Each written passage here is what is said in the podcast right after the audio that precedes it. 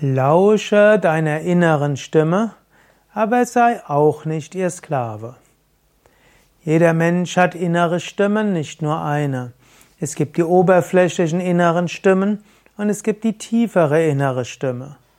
Letztlich könntest du sagen, du hast eine Menge von Mitarbeiter in dir, eine Menge von Ratgeber, die dir alles etwas sagen.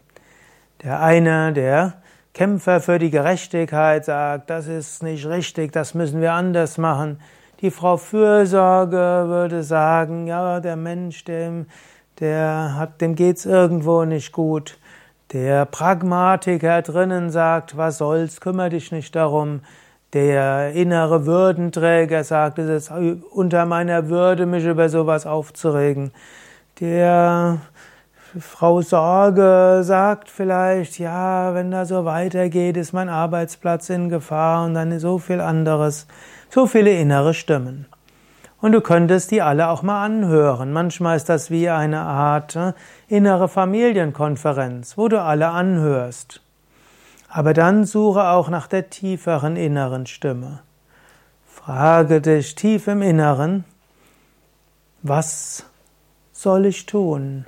Was ist meine Aufgabe?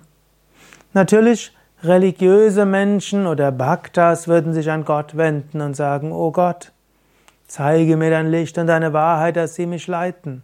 So sagt man im Christentum. Nicht mein Wille, dein Wille geschehe. Im Yoga würden wir vielleicht sagen, Om Bhur Bhavasvaha Tatsavitur Varenyam Bhargo Devasya Dimahi Dio Yona Prachodayat. O göttliches Licht, du hast die ganze Welt geschaffen. Bitte gib mir Klarheit, erleuchte mich, werde hörbar in mir als innere Stimme.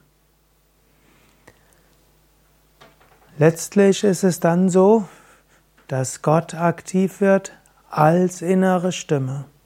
In diesem Sinne, finde deine tiefe innere Stimme. So wirst du Zugang finden zu deiner Intuition.